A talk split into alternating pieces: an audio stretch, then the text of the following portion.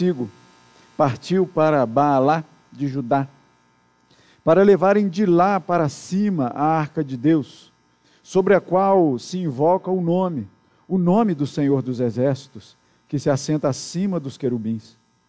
Puseram a arca de Deus num carro novo e a levaram da casa de Abinadab, que estava no outeiro, e Uzá e Aiô, filhos de Abinadab, guiavam o carro novo. Levaram-no com a arca de Deus da casa de Abinadab, que estava no outeiro. E Aiô ia adiante da arca. Davi e toda a casa de Israel alegravam-se perante o Senhor com toda sorte de instrumentos de pau de faia, com harpas, com saltérios, com tamboris, com pandeiros e com símbolos. Quando chegaram à eira de Nacon, estendeu Uzá a mão à arca de Deus e assegurou, porque os bois tropeçaram.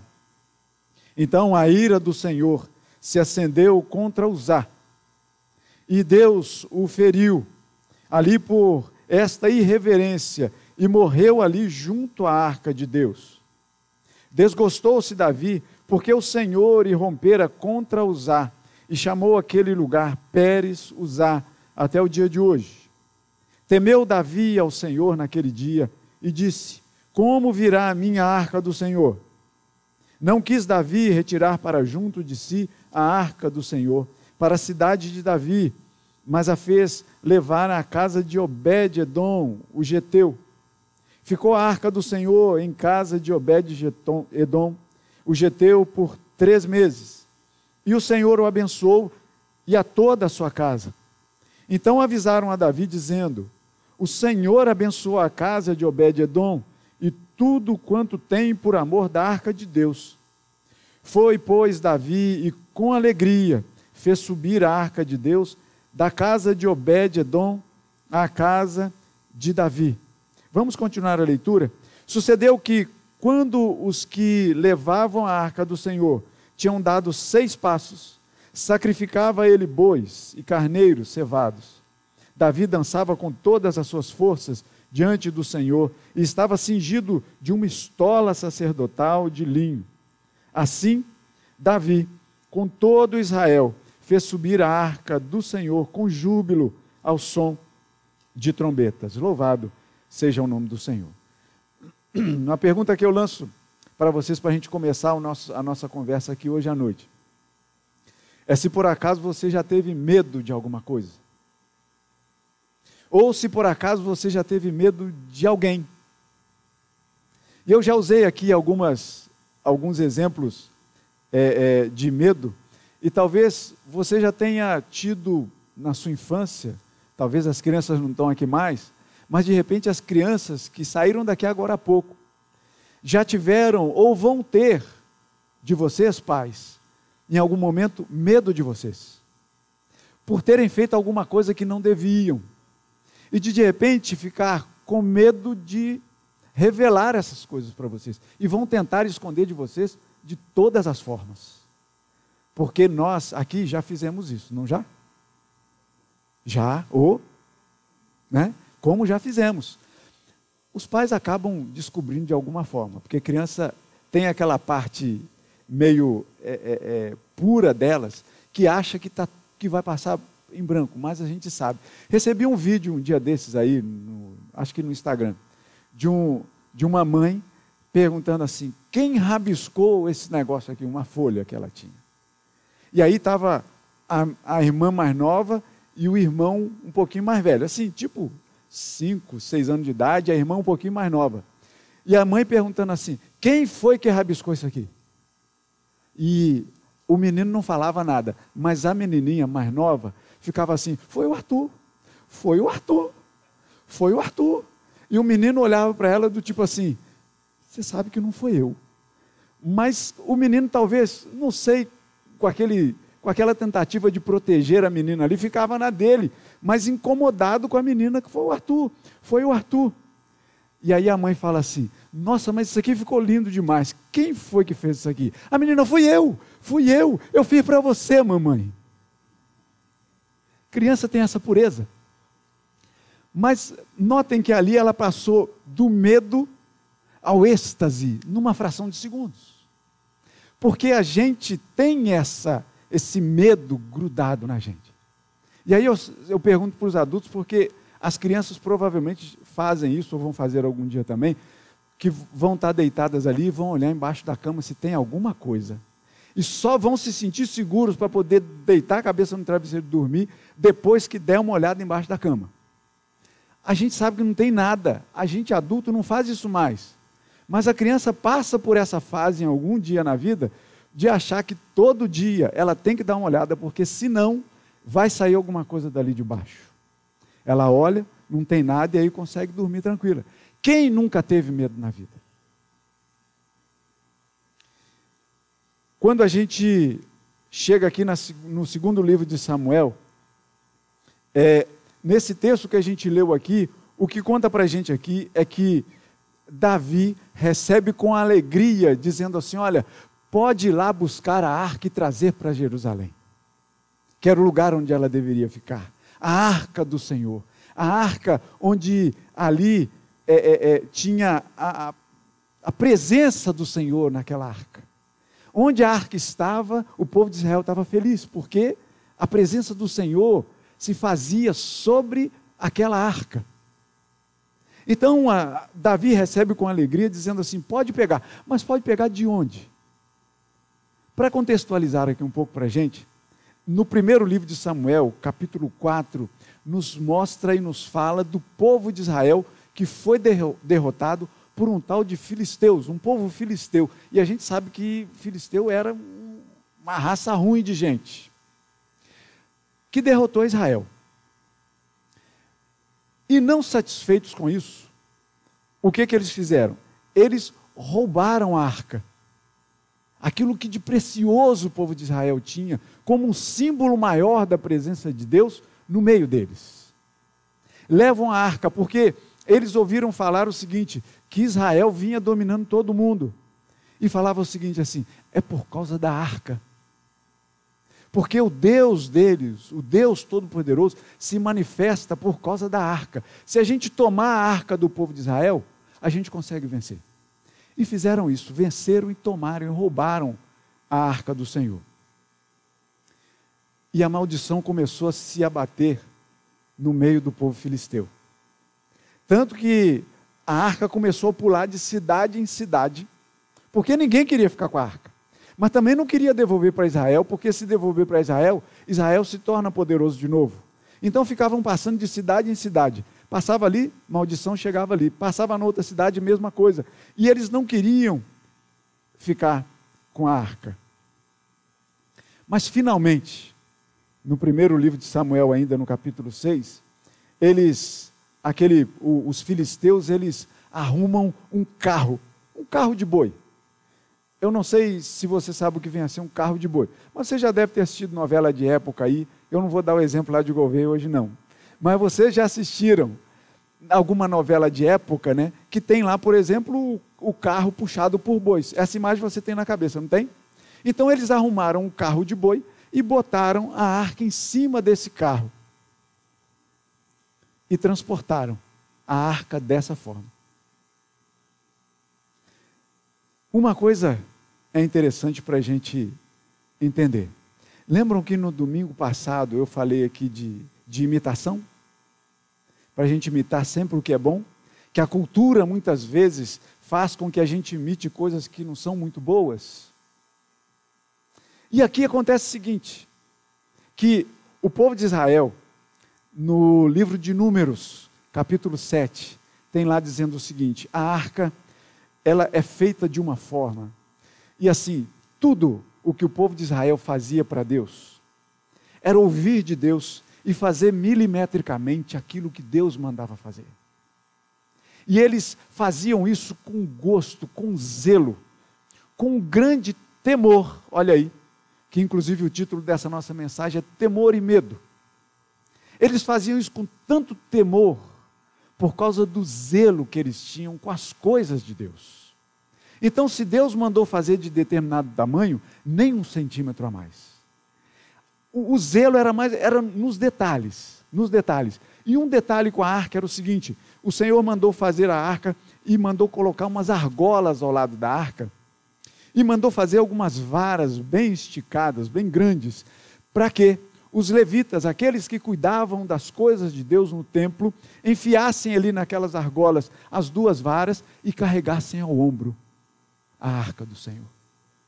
Imagina só que maravilha que seria, que orgulho que era aqueles que recebiam essa tarefa de não receber herança qualquer de terra, de valores, mas receber o valor maior de cuidar das coisas de Deus. E faziam isso com todo o carinho e amor que eles tinham no coração. E ali eles então colocavam as varas nessas argolas e iam caminhando com ela aos ombros. Mas só que o povo de Israel, talvez para facilitar um pouco a vida, resolveu imitar o que os filisteus fizeram. E aí a gente leu no texto aqui, que aconteceu o quê? Que tomou Davi a juntar os, os escolhidos de Israel, 30 mil, dispôs com o povo que tinha consigo, consigo partiu para Baalá de Judá, para levarem de lá para cima a arca de Deus, sobre a qual se invoca o nome de Deus. Versículo de número 3. Puseram a arca de Deus num carro novo e a levaram da casa de Abinadab, que estava no outeiro, e Uzai e filhos de Abinadab, guiavam o carro novo. Parece que está tudo legal.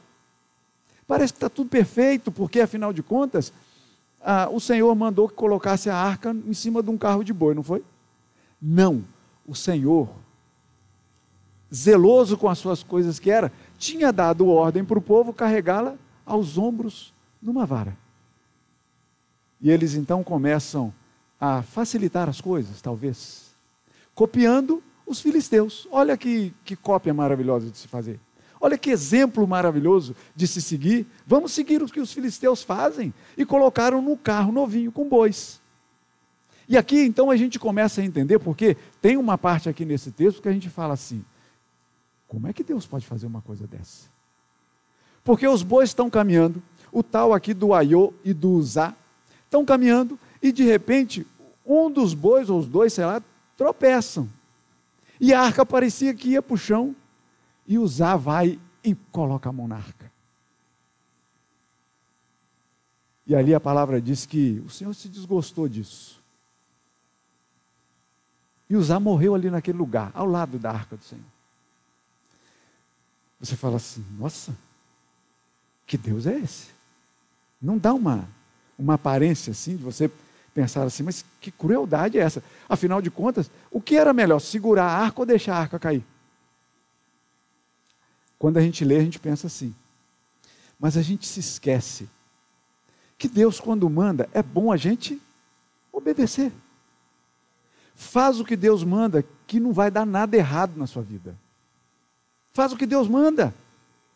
E você quer saber o que Deus manda? Pega a palavra e lê. Lê com gosto, que você vai encontrar ali todas as coisas e causas para a sua vida. E aí, ele vai e segura, e o Senhor se desgosta.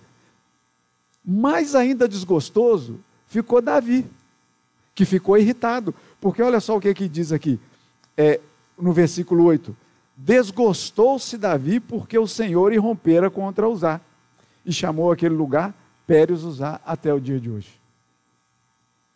Davi ficou magoado com o Senhor. A gente não sabe se ele ficou magoado com o Senhor ou com a situação, mas o caso é que a situação quem fez foi o Senhor de matar Uzá. Então, assim, de alguma forma, Davi ficou chateado com Deus. Essa foi a verdade. Agora, o que a gente também não pode deixar de entender é que no versículo de número 4, está dizendo que levaram-no com a arca de Deus da casa de Abinadab, que estava no outeiro, e Aiô ia diante da arca. Olha só no versículo 5, se não parece ser uma coisa tranquila também. Davi e toda a casa de Israel alegravam-se perante o Senhor com toda sorte de instrumentos de pau de faia, com harpas, com saltérios, com tamboris, com pandeiros e com símbolos. Alguns desses aqui, de instrumentos aqui, talvez você até possa entender, mas, por exemplo, eu não sei o que é é, instrumento de pau de faia? Eu não sei. Mas o fato é que havia muita festa e o povo estava comemorando com a arca de Deus que estava voltando para Israel, para Jerusalém. Só que essa alegria aqui é aquela alegria que não era para ter dessa forma. E aí você pensa assim, mas alegria é tudo alegria, não é? Não. Alegria não é tudo alegria. Porque existe a alegria santa e existe a alegria não santa. Creia nisso. Quer, quer ver um tipo de alegria? Um tipo de alegria que, que pode e deve alegrar o seu coração. Estar aqui na casa de Deus louvando ao Senhor. É um motivo de alegria para a gente? É. Um motivo de alegria né, é, é criar uma família. É uma alegria? É. Mas agora, prestem atenção. Tem pessoas que fazem uso de bebida alcoólica acima da medida. E que diz que a pessoa fica alegre, né? Não é? E quanto mais bebida ela vai ingerindo, mais alegre ela vai ficando. É uma alegria boa? Pergunto para você. Então você consegue entender comigo? Eu estou dando só um exemplo: que existe essa alegria santa e existe alegria que não, que não é santa. Concordam comigo? Essa alegria que Davi estava levando aqui, diante ali do Senhor, com mais, por mais que tenha instrumentos, por mais que eles estivessem louvando ao Senhor, mas eles estavam numa bagunça, essa era a verdade. Essa alegria que está aqui nesse versículo era uma bagunça generalizada, não tinha ordem naquela festividade. Era como se cada um quisesse tocar da forma como quisesse, sem harmonia nenhuma.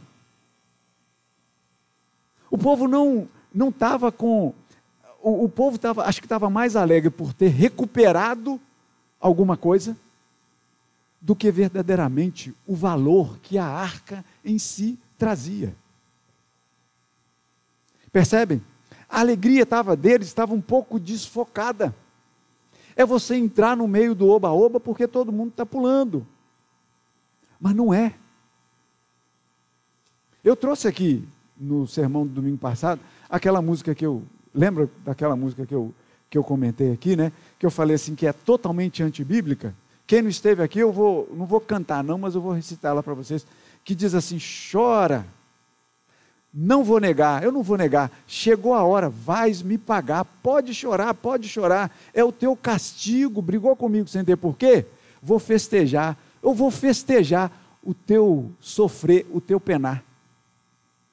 E aí, foi o que eu comentei. Muito, muitos de nós já pode ter cantado essa música pensando que é uma alegria boa, mas não é. E essa alegria primeira aqui estava numa total bagunça, diga-se de passagem. Porque vejam bem a diferença. Essa aqui, que estava dizendo assim: a casa de Israel alegrava-se perante o Senhor com toda a sorte de instrumentos, e iam lá tocando tal. Talvez tenha sido até por isso que o boi tenha escorregado lá e a arca quase caído. Porque a bagunça faz isso, não faz? Agora olha só versículo 12. Ou melhor, versículo de número 13. Sucedeu que quando os que levavam a arca do Senhor tinham dado seis passos,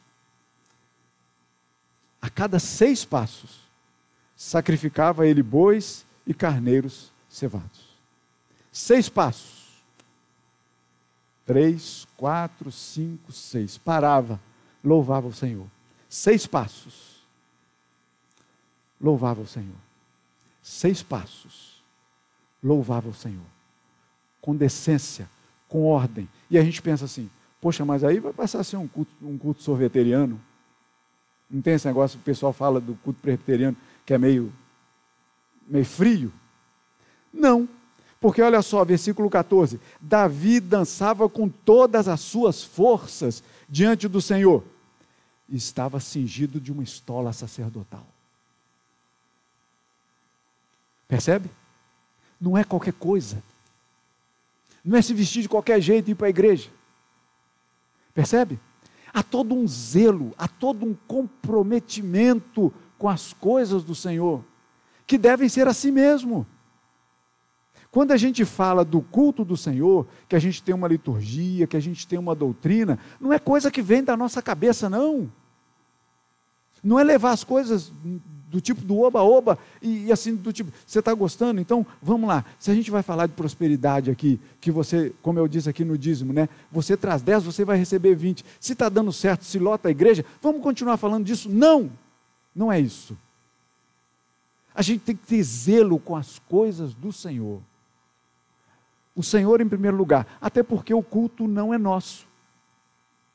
Quando a gente fala de culto, ah, eu vou ao culto, vou ao culto, vamos, vamos é, é, assistir ao culto. Nem isso está certo, a gente participa do culto, porque o culto é do Senhor, dele. E por isso que a gente deve fazer as coisas com decência, com zelo, com transparência, com todo temor diante de Deus. Não precisa de medo. E aí a gente percebe aqui que há a diferença da bagunça, da alegria da bagunça e da alegria com todo zelo e temor diante de Deus. Isso tem de acontecer. Em toda a nossa vida, em tudo aquilo que formos fazer, aqui dentro e fora daqui, a gente deve fazer a coisa com decência, porque tudo o que fazer, o que fizermos, deve ser feito para a glória de Deus. Tudo. Não deve ser para alegrar-nos somente a nós e a nossa vida e está tudo certo. Não. Para a gente trabalhar um pouco aqui com essa questão de temor e medo, vocês se lembram desse próprio Davi? Agora, interessante, vocês viram como Davi ficou com medo quando aconteceu com, com Uzá o que aconteceu? Olha o que diz aqui o versículo de número 8, né? que Davi ficou desgostoso ali com o Senhor, chamou aquele lugar de Pérez Uzá até o dia de hoje. Agora o versículo de número 9 temeu Davi ao Senhor naquele dia e disse: Como virá a minha arca do Senhor? Não quis Davi retirar para junto de si a arca do Senhor para a cidade de Davi, mas a fez levar na casa de Obed-Edom, o geteu. Empurra o problema para lá. Se o problema está na arca, de segurar a arca, de não deixá-la cair, e o Senhor fulmina, vou empurrar o problema para lá. A arca passou a ser um problema para Davi, naquele momento ali. Aquele momento que era para ser de grande alegria por ter recuperado aquele lugar que fazia tanta menção para a presença do Senhor no meio do povo. Davi falou assim: Não, não vou levar lá para minha casa, não. Lá para minha cidade, vai dar azar para mim. Manda lá para o Obed-Edom, o Geteu, empurrou o problema para lá, não quero problema para mim. Porque teve medo do Senhor. Mas quem disse que a gente tem que ter medo do Senhor? Quando a gente lê na palavra, é, a palavra temor, a gente vai ver duas situações. Uma delas é essa aqui, que quando diz no versículo 9 que Davi temeu ao Senhor, ele teve medo do Senhor porque se matou Uzá. Se essa arca de repente vai cair de novo e eu meto a mão, o Senhor vai me matar. Então, manda para outra casa. Para minha não. Porque Davi teve medo. É diferente de ter temor. Quer um exemplo de Davi quando, quando teve um temor, que é uma, uma, uma forma de, de, de exaltação diante de Deus? Vê quando ele foi enfrentar Golias. Vocês lembram dessa história? Davi, um, um rapazinho franzino, o povo de Israel encurralado por quem? Pelos filisteus. Encurralado, sofrendo. Não tinha gente que conseguisse derrotar aquela, aquele povo. E ainda, para piorar, tinha um homem lá de sei lá quantos metros de altura. Forte. Mais forte que você, Marcelo. Maior do que você, Marcelo. Grande. O cara era grande. E Davi, um pirralho, que nem conseguia carregar armadura. Você se lembra dessa história? E Davi falou assim: Não, não me manda com armadura nenhuma, não. Vou com meu estilingue, com a funda, né? Pegou ali cinco pedrinhas ali no rio e levou. Quando chegou de frente para o gigante, o gigante falou assim: Mas mandaram isso aí para mim? Se eu vou dar para cachorro comer. E Davi vai, vai dizer assim: Mas quem é esse circunciso que fica falando aí do Senhor? E Davi diz o seguinte: Olha só, você pode vir pra, na minha direção com lança, com, com espada, com porrete, com, com, com o que você quiser. Mas eu vou com Deus na minha frente. Porque o meu escudo é o Senhor. Então imagina aquele, aquele pirralho enfrentando o gigante com palavras. Porque naquele momento ali, Davi teve temor de Deus. Percebe que não é medo? Porque queria Deus do lado dele, não é verdade? Olha a diferença agora.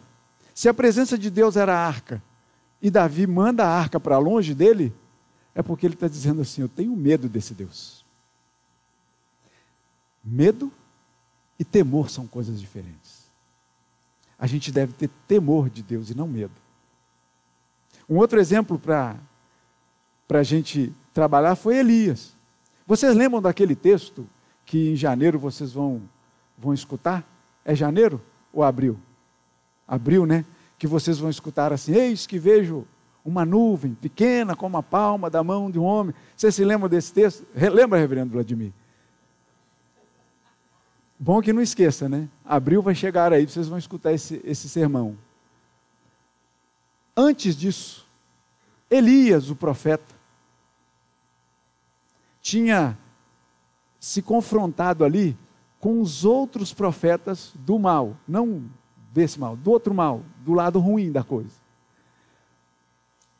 E os profetas estavam ali, os profetas de Baal estavam ali invocando os milhares de deuses que eles tinham. E Davi, ou melhor, e Elias, chega ali e fala assim: Vamos, porque era para queimar ali os sacrifícios, né? E, o, e, os profetas de Baal ficavam ali: oh, queima aqui, queima aqui, e não vinha nada. Davi, Elias ainda zombava dos profetas, dizendo assim: talvez ele esteja dormindo, fale mais, falem mais alto. Talvez ele tenha ido fazer as suas necessidades, chamem por ele. E nada acontecia. Mas Elias vai e com temor a Deus, diz o seguinte: faz o seguinte, eu vou fazer a minha oferta aqui, derrama a água, que a água corria ao redor assim, e invocou com todo temor e tremor o nome do Senhor. E aquela oferta foi consumida à frente de todos aqueles ali. E o que, que ele fez? Foi lá e matou todos os profetas de Baal. O Velho Testamento é assim mesmo. Às vezes traz umas cenas assim meio estranhas para a gente entender. Mas foi isso que aconteceu.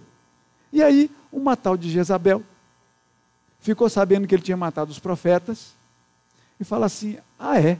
Manda um recado para Elias, dizendo assim: Elias, você matou os profetas? Tá bom. Saiba que você que amanhã, nessa mesma hora, você também vai ser morto. Tá bom? Elias se mandou. Ficou com medo. E o texto diz, diz assim para a gente: Temendo, pois, Elias, levantou-se e, para salvar sua vida, se foi e chegou a Berseba, que pertence a Judá, e ali deixou o seu moço, aquele, né, o moço da palma, da mão do homem. Ele mesmo, porém, se foi ao deserto o caminho de um dia e veio e se assentou embaixo de um zimbro, de um arbustozinho, e pediu para si a morte. Aquele homem aqui no, no capítulo 18 do primeiro livro de Reis, tinha feito o que fez, junto com os profetas de Baal, no capítulo 19, estava pedindo para si a morte, porque estava com medo da Jezabel. Medo e temor. Como é que deveria ser a vida de Adão antes do pecado? Vocês já pensaram nisso? A gente só vai ter essa experiência no céu com o Senhor. Porque ali um pouco antes é, é, da queda, quando Deus cria todas as coisas, eu imagino que Deus andava pelo jardim nas virações do dia andava lá pelo jardim e devia ter um contato tão belo com Adão, tão delicioso com Adão. E Adão não aproveitou disso, caiu. E o detalhe é o seguinte: que é, eu imagino que antes da queda, Adão devia ter o maior temor de Deus. Mas que quando caiu, e quando ele olha para Eva, fala assim: e está nua, e você também, vamos nos cobrir. E cobriram ali com folhas. E quando eles ouviram a voz de Deus que caminhava pelo jardim, eles se esconderam, como se pudesse se esconder de Deus. Aí vem a ironia de Deus e pergunta assim: Adão, onde é que você está? Adão sai lá do, de onde ele estava escondido e diz assim: Senhor, quando eu ouvi a Sua voz, eu tive medo e me escondi. Quando tinha temor, convivia com Deus. Quando tem medo, se esconde de Deus. Não quer mais Deus na presença dele. É assim com você? Quando você fica com medo de alguma coisa que você quer distanciar Deus das coisas erradas que nós fazemos? A gente deve ter a maior das proximidades com o Senhor. Teve uma mulher no Novo Testamento, o Evangelho de Marcos conta isso para a gente. Que aqui a gente viu que Uzá tocou na arca e morreu. Uma mulher no, lá no Novo Testamento, no livro de Marcos, capítulo 5, conta isso para a gente. Que a mulher sofria de uma grave hemorragia. E o Senhor estava passando pela estrada com muita gente ao seu redor, como era costume acontecer sempre. E aquela mulher, a palavra diz que ela já tinha gasto, gasto todos os seus valores, tudo quanto ela tinha de dinheiro, para tentar curar a sua doença. E não foi possível. Restava a ela uma alternativa. Na verdade, deveria ser a primeira alternativa. Mas ela deixou por último, mas mesmo assim, a melhor das alternativas. Quando o Senhor passou, ela tocou na orla da veste do Senhor. E Jesus para, e no meio daquela multidão diz assim: Alguém me tocou. E a palavra diz que a mulher, ao invés de se esconder, ela estava trêmula pelo fato do que tinha acontecido na vida dela, da cura que aconteceu na vida dela. Mas ela, consciente disso que tinha acontecido na vida dela, ela se revela a Jesus. Por quê? Porque ela tinha temor do Senhor. Ela não tinha medo. Medo ela tinha das pessoas, porque se as pessoas soubessem que ela fez o que tinha feito, foi igual aquele cego na beira da estrada, gritando: Senhor, filho de Davi, tem misericórdia de mim. E o povo gritava o quê? Oh, fica quieto, vai incomodar o Senhor, fica quieto, fica quieto.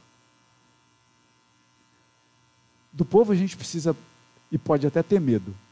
Do Senhor a gente tem que ter temor. Temor nada mais é do que o princípio da sabedoria. É o que o livro de Provérbios vai dizer para a gente. E o livro de Provérbios vai, vai enumerar uma série de coisas, diz assim, é o princípio da sabedoria. No versículo 19, no capítulo 19, vai dizer que o, o, o, o temor conduz à vida, vai dizer que é fonte de vida, que prolonga os dias de vida, que consiste em aborrecer o mal, que diz que o homem forte tem amparo. Tudo isso é baseado em temor, que é uma reverência gigantesca diante do Deus soberano e eterno. E quando você tem temor diante de Deus, você se apresenta a Deus. Você não foge de Deus. Você quer a presença de Deus junto com você. Para você exercitar justamente o temor que o Senhor deve, deve ter diante dele. O livro de Atos, capítulo 3, vai dizer que, na verdade, a igreja tinha paz. E no conforto do Espírito Santo, ela crescia em número. Mas para ela crescer em número e que ela tinha paz, na verdade não tinha, que a igreja era perseguida pra caramba nesse tempo. A paz que tinha era a paz do temor. Porque a igreja que era perseguida, ela ao mesmo tempo ela crescia em número. Como pode uma coisa ser perseguida e crescer em número? Se a coisa é perseguida, não é mais fácil a gente afastar o que nos persegue e esquecer de crescer? Mas o livro de Atos vai e nos traz uma, um adendo ali que é fundamental para o crescimento de qualquer povo. Que diz assim: a igreja tinha paz por toda a Judéia, Galiléia, Samaria, edificando-se e caminhando no temor do Senhor e no conforto do Espírito Santo número. Edificando-se e caminhando no temor do Senhor. A chave está aqui. E aí você pensa assim: tudo bem, mas como que eu coloco isso em prática? E eu vou dizer para você: olha para Jesus. É o melhor e maior exemplo de temor que a gente pode ter nessa vida. Porque, primeiro, eu perguntei para vocês aqui no início é, se você tem algum tipo de medo, né? E eu trago essa pergunta de novo. Qual seria o seu maior medo hoje, você que é adulto? Medo de morrer? Eu posso me arriscar a perguntar aqui quem quer morrer hoje? Melhor deixar isso para depois, né? Melhor, melhor dizendo, melhor nem fazer essa pergunta, né? Por que a gente tem medo de morrer? Ou não? Jesus não teve medo nem da morte. Apesar de esse assunto, morte, ter angustiado Jesus, o nosso Senhor. Porque quando ele foi para o jardim, o jardim onde ele seria preso em pouco tempo, a gente lê na palavra que ele se angustiou e angustiou-se muito por causa da morte. Talvez pela forma como ele seria morto, mas ele se angustiou, não se angustiou? Eu digo para você, pode se angustiar por causa da morte, sim, porque ninguém quer morrer. Na verdade, a gente tem, tem esse medo da morte porque, como um dia bem disse aqui o reverendo Vladimir, nós não fomos criados para morrer, meus irmãos. A morte é um acidente na nossa vida. Pela graça de Deus, Paulo vai dizer que é o último inimigo a ser vencido.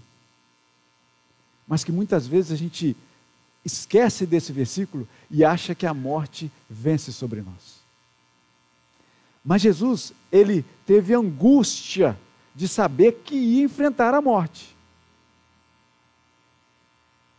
Mas o exemplo maior de vida que ele deixa para a gente é que diante de, qual, de toda e qualquer circunstância que a gente tenha nesta vida, ainda que seja sentir o cheiro da morte, é o Senhor da forma como ele encarou tudo isso. Porque você se lembra? Ele angustiou-se ao ponto de dizer: Senhor, se for possível, passa de mim esse momento. Mas pelo temor que ele tinha do Pai, o que, que ele disse? Mas que não seja feita a minha vontade. O temor do Senhor é o princípio da sabedoria.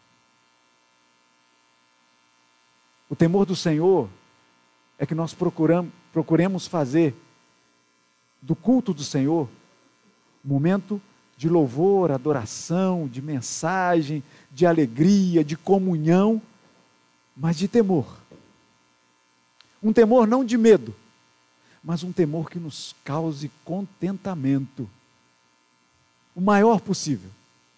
Porque quando estamos diante do Senhor com todo temor e tremor, a gente não tem que ter medo dele estar no nosso meio. E que bom que Ele esteja sempre. Para que a gente possa glorificá-lo e exaltá-lo acima de todas as coisas, com todo o temor da nossa vida. Mas não temor de medo, temor de zelo pela presença do Senhor no nosso meio.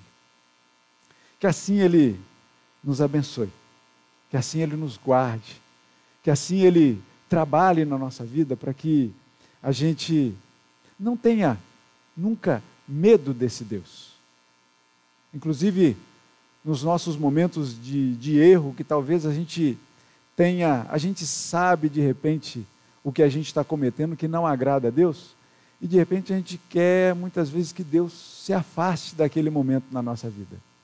Não é? Como muitas vezes a gente quer que os nossos pais estejam longe das nossas peraltices.